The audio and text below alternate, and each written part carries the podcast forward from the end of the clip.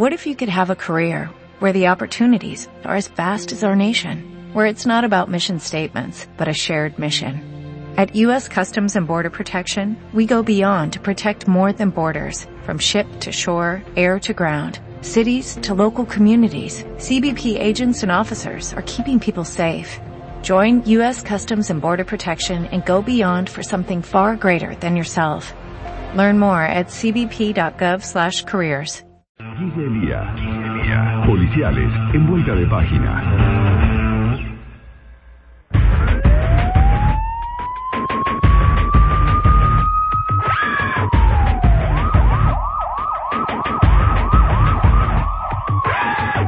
Bueno, tal cual lo prometido, sí señores, Guillermo Elías sigue en la sala con una entrevista, sí, como les dije, de colección, de esas que no se dan todos los días. Trajimos una eminencia a nivel iberoamericano, podemos llegar a decir. Sí, de hecho estamos internacionales. Sí, Virginia Domingo de la Fuente, que es presidenta... algo así. Claro, sí, Allí. bueno, no, pero no. No hay peor cosa ella, que tratar de ella no voy a, imitar, no, no no a puedes imitar porque como hablan. Claro, no, no, no nos va a salir nunca. Presidenta de la asociación, vos corregime, Virginia, de la Científica. Sociedad Científica de Justicia Restaurativa.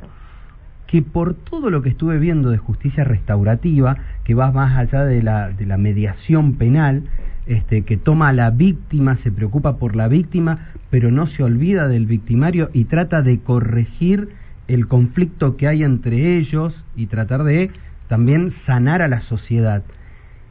¿Es casi toda una utopía este, en estos tiempos o, o cómo, cómo se aborda todo esto? Yo tengo un hashtag que es utopía. Bueno, primero gracias por la invitación. No, por favor, por venir. quiero que sepáis que en España el acento argentino está mucho más valorado y cotizado. ¿Ah, sí? Sí. Por ejemplo, los hombres ligaríais mucho en España. Ajá. Claro, dicen que sí, ¿eh? Tengo el Voy a comentario. tener que tramitar el pasaporte. Eh, che. No, pero a un poquito más agraciado. ¿Cómo está ser. el pasaje español? Muchas gracias por la invitación, porque sí que es necesario el apoyo de la prensa para que se venda bien. Soy utópicamente realista, es decir, eh, sé que suena muy bonito, la gente que me esté escuchando pensará, esta está loca, pero es posible, ¿no? Simplemente es un poco cambio, humanizar el sistema penal, cambiar un poco el enfoque. La verdad es que lo has definido también, que creo que no hace falta que me quede más. No, es que te estuve leyendo mucho, estuve viendo muchos videos donde dabas charlas y demás, y hablabas de esto de eh, y, y cómo se consigue, porque por ahí el, el tema es cómo conseguimos que la víctima quiera sentarse en la misma mesa que el victimario, y de qué, en qué tipos de delitos estamos hablando.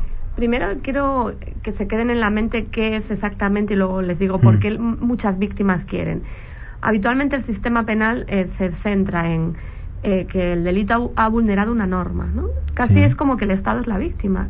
La víctima aparece por ahí como un poco un mero testigo de un hecho que les afecta tan directamente como el delito. Claro, Sorpresa. nosotros hablamos de la apropiación del delito por parte del. Estado. Entonces eh, nos olvidamos de la víctima. Entonces nos centramos, ¿cuánto castigo hay que infringir a esta persona? Pero nos olvidamos, ¿y la víctima qué? Mm. Entonces nosotros propiciamos un cambio. No significa que si el ofensor, la persona adolescente, tiene que ser castigada, no deba ser castigada. Lo que sí que intentamos es primero ver cuáles son las necesidades de la víctima. Si el ofensor se da cuenta del impacto que el delito ha tenido, es más probable que no vuelva a delinquir. Y creedme que se dan cuenta. ¿Por qué? porque no focalizan en las personas, solo piensan en el, en el dinero que hay detrás del bolso, no piensan que hay un ser humano, ¿no? Entonces ese es el paso importante. Entonces nosotros lo que hacemos es medir cuánto, casti- cuánto daño es reparado en lugar de cuánto castigo es infringido. Bien, es como una especie de filosofía. Entonces, ¿cómo se traduce? Encuentros. Eso sería lo ideal, encuentro víctima, ofensor y a veces comunidad. ¿Qué personas de la comunidad suelen participar? Pues generalmente la familia. Es que qué importante es la familia. A veces la víctima no se siente muy víctima, pero la familia se siente mucho más víctima. ¿Por qué? Porque sufre con su familiar y no saben cómo ayudarle. La familia del, la- del victimario, ¿no? Entonces, hacemos, propiciamos un encuentro, pero no es que lleguemos y digamos, ya. Hay mucho trabajo individual. ¿Para qué? Para ver si la persona ofensora está preparada para este encuentro, si empieza a Claro. reconocer el daño. Virginia, ¿esto en todo Sí. tipo de delito o solo en algunos? No os voy a engañar. La mayoría de las legislaciones lo que contemplan es delitos de escasa entidad, ¿no? Por robos, hurtos, daños, Claro, cuando no son lesiones. tan impactantes a, a la otra persona. sí. Pero eh, yo trabajé en Inglaterra muchos años y hacíamos con delitos graves. Lo que pasa que, ¿por qué se dicen delitos leves? Porque generalmente se vende como una alternativa. Es decir, si hace un proceso restaurativo, evita el juicio. Pero, Claro. eh, claro, entonces claramente ahí sí. Pero también podemos hacer otra cosa. Vamos a hacerlo en delitos graves. Como os he dicho, si tiene que ser sujeto a una medida de internamiento, será sujeto. Pero este proceso restaurativo le va a ayudar a reflexionar. a Ahora. Virginia, ¿y cuánto cuesta sentar a la víctima con el victimario? Pues, claro, no tengo, esto siempre nos lo preguntan los fiscales y los jueces, yo no tengo una, respuesta única, ¿no? Porque cada persona somos diferentes. Lo, que sí que os puedo decir, que cuando tú a una víctima le explicas que va a poder contar cómo se sintió, en qué medida impactó el delito en su vida, la mayoría ceden, ¿no? Entonces depende mucho de la persona, pero no cuesta tanto, generalmente tres, cuatro sesiones preparatorias. Si el delito es más grave, puede llevar hasta un año. Por. En, en algunos casos se da esto de que la víctima no busca una reparación económica, sino recuperar su sensación de seguridad, del sentido este, de, de que está seguro. Sí, la mayoría de las víctimas lo primero que piden es muy curioso, digo, los seres humanos somos buenos por naturaleza, aunque parezca que no, piden que se comprometan a no volver a hacerlo. Claro. ¿Puede una persona dejar de reincidir en estos delitos después de estas mediaciones? Eh, no hay muchas estadísticas, pero yo os voy a decir que estoy convencida de que sí, porque porque tú cuando a una persona la castigas, eh, im- im- imaginaros le envías incluso a un centro de internamiento o una medida alternativa, se sienten víctimas del sistema. Como no reconocen, ¿por qué? Porque el sistema les dice, tienes derecho a no declarar contra ti mismo, no confesarte culpable. Les decimos que mientan y que lo justifiquen porque es su derecho. Pero aquí es diferente, aquí les decimos, si quieres hacer lo correcto vas a tener una oportunidad a tener la oportunidad de compensar. Entonces, como es algo voluntario, que las personas lo asumen voluntariamente, en mi caso no conozco a nadie eh, que haya vuelto a reincidir. Y además, la- todos cumplen los acuerdos preparatorios. En un porcentaje de, de, llevado adelante, eh, de llevada adelante esta teoría, ¿cuál es el nivel de efectividad que observas? Ojo, tampoco quiero decir que sea la panacea. No todas las víctimas, claro. porque No, no, a por veces las víctimas eh, tienen miedo o que ellas mismas dicen que no lo necesitan, pero muchas sí. Pues yo te diría, nosotros estamos entre un 80 a 85%, lo cual me parece, me parece muy bueno. Lo que pasa es que yo me quedo más con el cualitativamente. Tú, el ciudadano de a pie, a todos los que les preguntamos, incluso nosotros mismos, ¿qué opinamos? Que no hay justicia. Mm. La persona que participa en un proceso eh, restaurativo sale pensando que sí que hay justicia, porque además es una justicia que les da voz, les empodera, les permite... Lo hace eh, partícipe. Claro, porque el proceso solo pueden contestar a las preguntas de los operadores jurídicos. Aquí son ellos los que dicen cómo, qué pasó, cómo se sintieron y qué necesitan para poder avanzar, ¿no? Es un poco cambiar los roles, ¿no? Empoderar a las personas. Y en el caso de los delitos graves, supongamos que se lleva adelante una medida restaurativa, eh, ¿se puede hacer incluso con la persona, con el victimario detenido, preso?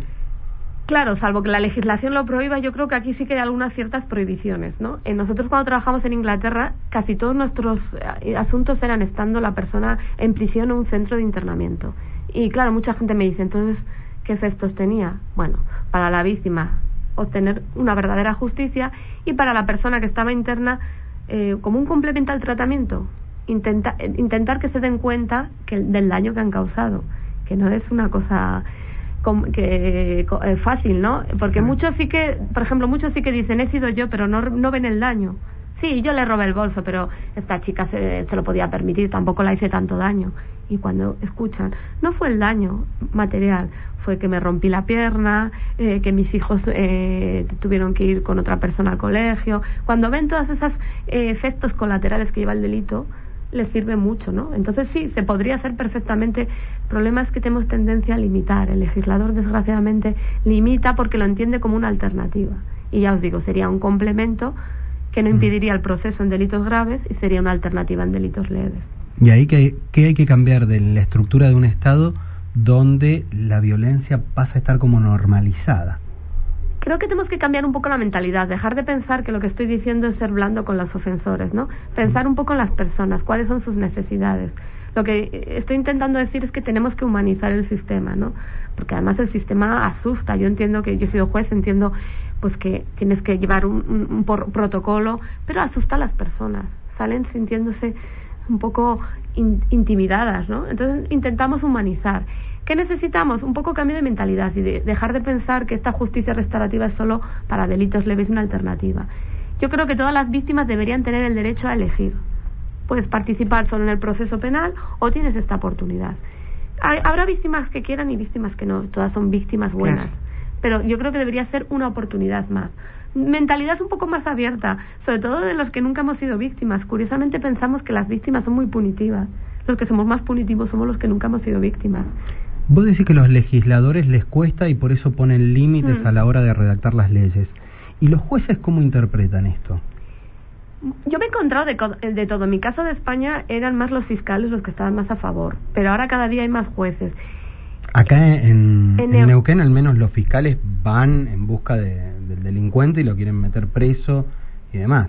Pues yo creo que es cuestión de que conozcan, ¿no? Y ellos saben la realidad, saben de que, bueno, pues si a una persona la juzgas y ya está, eh, bueno, igual por el temor al castigo no vuelve a delinquir, pero el temor al castigo generalmente no funciona. Entonces, bueno, es un poco que vean que funciona, que conozcan lo que hacemos y que empiecen a confiar. Nosotros empezamos así cuando yo nosotros empezamos eh, pues no había de hecho no tenemos casi ni legislación o sea que trabajamos sobre la base de que ya van viendo que sí que hay buenos resultados al menos cualitativamente. Entonces que confíen. Yo creo que es esto amparado sobre qué porque digo llega un momento donde esta, esto, este ejercicio de mm. restauración por ahí necesitas más herramientas del Estado, digo, de, ah, de, participación del gobierno con políticas en determinados sectores de la sociedad, eh, eh, zonas a las que tenga que ir, porque ese chico que, delinquió vuelve a, una zona que a lo mejor este, es donde está en el barrio con los amigos y donde que, es lo que le fomente. Primero medios materiales, porque no sé si pasa aquí, pero en España sacamos buenas leyes, pero sin recursos. Entonces se quedan en muy bonitas, pero nada más. Acá hay algunas que son perfectas. Pero no tienen recursos tampoco. Bien, veo, veo que heredamos los mismos problemas. Qué pena. Bueno, es la madre patria. Sí, pues creo que aquí no fuimos buenos. Y luego sí, exactamente, claro, porque yo he hablado víctima y victimario. Mm. La comunidad también es afectada, entonces necesitamos trabajar un poco multidisciplinarmente, es decir, pues también eh, darnos cuenta que nosotros no solo somos, suficientes, también necesitamos asociaciones de la comunidad en las que los chicos también puedan integrarse, imagínate que se comprometen a bueno, pues hacer algo por la comunidad para compensar el daño. Pues necesitamos el apoyo de la comunidad. Entonces también se necesita eso, ¿no? Trabajar un poco en red y que la comunidad conozca esto, porque si no, no va, no va a funcionar. No, porque aparte generalmente la que más juzga es la sociedad. Claro. Entonces yo siempre digo, es que la sociedad no es tonta, los ciudadanos no somos tontos. Entonces a nosotros, con que nos lo expliquen, sabemos si estamos de acuerdo o no. Pero yo os puedo decir que he hablado con víctimas, he hablado con la comunidad y si se lo explicas lo entienden y les parece perfecto porque yo siempre digo yo me siento culpable eh, digo culpable me siento víctima de todos los delitos. ¿por qué? Mm. porque cuando un delito se comete cerca de donde yo vivo pierdo mi sentimiento de seguridad. Y además me vuelvo paranoica empiezo a pensar ese vecino de arriba que me mira raro no será el que entró a robar y esto también quiebra nuestra relación. Ya no le, ya no le saludo al vecino igual y ya la convivencia se quiebra. Pues eso pasa con el delito yo te pongo un ejemplo, a ver, que lo rescato de acá de la realidad que tenemos mm, nosotros. Vos cómo se puede hacer el abordaje. Chicos que tienen problemas de adicciones y que roban este, y afectan a, víctimas este, para sacarle la billetera, robarle una rueda o lo que sea, para poder conseguir más droga este, ¿cómo se hace? Porque hemos tenido varios casos de eso. Primero hay que valorar qué, alto grado tienen de adicción. ¿Por qué? Porque si tienen un bastante grado de adicción, probablemente te digan así a todo y no sean dueños de sus actos. Entonces, por eso hay la colaboración de la que hablábamos. Bueno, vamos a intentar enviarle a un programa de tratamiento o por lo menos que valoren si es capaz de entender la persona lo que ha pasado. Si es capaz de entender, se puede hacer. Nosotros tuvimos dos chicos que, bueno, les pillaron traficando con drogas, no tenían mucha adicción, más bien era para conseguir dinero ellos, y dijimos, ¿qué hacemos? Pues lo que hicimos es, vamos a buscar a alguien de la comunidad, la mamá de un chico que había fallecido por drogas. Claro, ellos no veían que hacían daño a nadie. La gente es voluntaria de comprarnos o no. Cuando vieron lo que, lo que lleva detrás, pues obviamente asumieron el daño. ¿Qué reparación? Pues devolver algo bueno a la sociedad por lo malo que estaban haciendo. Se comprometieron a dar charlas en las escuelas sobre lo- lo- los peligros de las drogas. Es como revertirles el pensamiento, Claro, ¿no? claro, se trata de neutralizar el que piensen, es que justifiquen el delito, porque muchas, sobre todo pasan a adolescentes, pensamos, niegan el delito, son unos demonios, no, lo justifican en su propia escala de valores, suelen decir, no he hecho tan mal, la víctima se lo merecía, ¿qué voy a hacer yo si mis amigos lo hicieron? O tiene más recursos, no le Claro, afecten nada que le robe la exacto, cartera, el auto, lo que sea. Exacto, ¿no? Entonces se trata neutralizar eso, ¿no? ¿Y con, ¿Y con qué aval ingresan los chicos a dar charlas a la escuela? ¿Los avala la justicia, eh, la comuna? Claro, exactamente. Esto cuesta mucho, entender Claro. que todos somos necesarios para que la justicia restaurativa funcione. Nos costó bastante porque al principio no entendían este requerimiento. Entonces, eh, estuvimos hablando nosotros, el juzgado habló con ellos y al final hicimos un, una especie de convenio de colaboración, juzgados, el ejecutivo, bueno, el gobierno municipal de la ciudad, para eso. Por eso es necesario que todos estemos en la misma línea. Si nosotros Claro. queremos y no tenemos recursos, pues vamos a vernos muy limitados. Es encantador hablar contigo. Este, seguramente ahora a las 18 vas a seguir este, entreteniendo muchísimo a la gente, entreteniendo la con conocimiento en la universidad. Están en la Facultad de Ingeniería ahora a las 18. Sí. Bueno, ahí se pueden dirigir todos, que Sí, vas, claro. vas a estar este, dando. Sí, una no, te charla y aviso que te van a mirar con una cara medio rara al principio, porque van a decir, parate, a ver, estás en Argentina. Eh, Ya. ¿Sabes cuántos estadios tenemos que pasar para poder llegar a eso? Pero me encanta el debate porque al final es posible, ¿no? Yo he dicho que no Aparte el la- argentino es terco de por sí. Sí, totalmente. Pero ¿Viste no- cómo somos nosotros también? Pero eso está muy bien, no hay problema, porque precisamente yo creo que eso es lo que enriquece, ¿no? Que vayan y me digan, pues no estoy de acuerdo, eso enriquece. Claro. A mí si me dan la razón, pienso que me están dando la razón sin... sin... Entonces prefiero que... Se arman pequeños guetos y te dan todos la razón. Dar la razón como a los locos no es bueno. No, no es bueno. Bueno, Virginia, te Muchas agradecemos, gracias. pero muchísimo en serio que hayas venido. Esto da para charlar Sí. horas. Sinceramente es un tema que a mí me atrapa muchísimo, así que este, desde ya te agradecemos el haber estado acá en el Muchísimas gracias, un placer. Bueno, Virginia Domingo de la Fuente va a estar ahora a las 18 en la Facultad de Ingeniería de la Universidad Nacional Impresionante. Comahue y va a seguir charlando y dándoles este, su parecer y mostrando todo esto de los principios de la justicia Ahora. restaurativa. ¿Jugamos un poco a lo argento antes de, de- de que se vaya? ¿Al qué? A lo argento. ¿Qué le vas a hacer? No a. No, ella no, a vos. a Ah, nosotros. Sí, a ver. ¿Vos decís que vamos a llegar a este estadio? Hay que abrir muchas cabezas para llegar a este estadio. ¿Sí? Hay que abrir muchas cabezas. Y muchas cabezas que están mucho más arriba que En nosotros. realidad, más que abrir, ya tenemos vamos a contar que el, abrir. el único caso así más o menos que recordamos de justicia restaurativa que hubo en Neuquén. Sí, lo tenemos acá afuera. Pero que, claro, que partió básicamente de la víctima. Claro. Este, y, y que es conmovedor. Fue conmovedor y de hecho todos lo deben Sí, recordar. tuvo una cobertura muy importante. Pero en ya, medios, ya pero lo vamos eso. a traer un día acá a la radio para charlarlo justamente con Para ver cuál es la vida hoy, Claro. a tanto tiempo después. Y cómo se pueden este, fomentar más, Sí, pero más personas así. Entre nos, Turco. Sí. ¿Puedo decir que sí?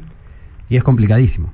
Yo no te voy a decir la verdad, yo soy muy duro con la realidad. Es complicadísimo, es un paradigma al que tendríamos que aspirar, sinceramente, porque así vas a salvar a muchos pibes, de hecho. Vos viste que yo soy más confiado que billete de dólar amarillo. ¿no? Va. Siga confiando, confiando nomás. Gracias, Guille. Lo pase lindo. Chao, hasta luego. Guillermo Elía, en vuelta de página.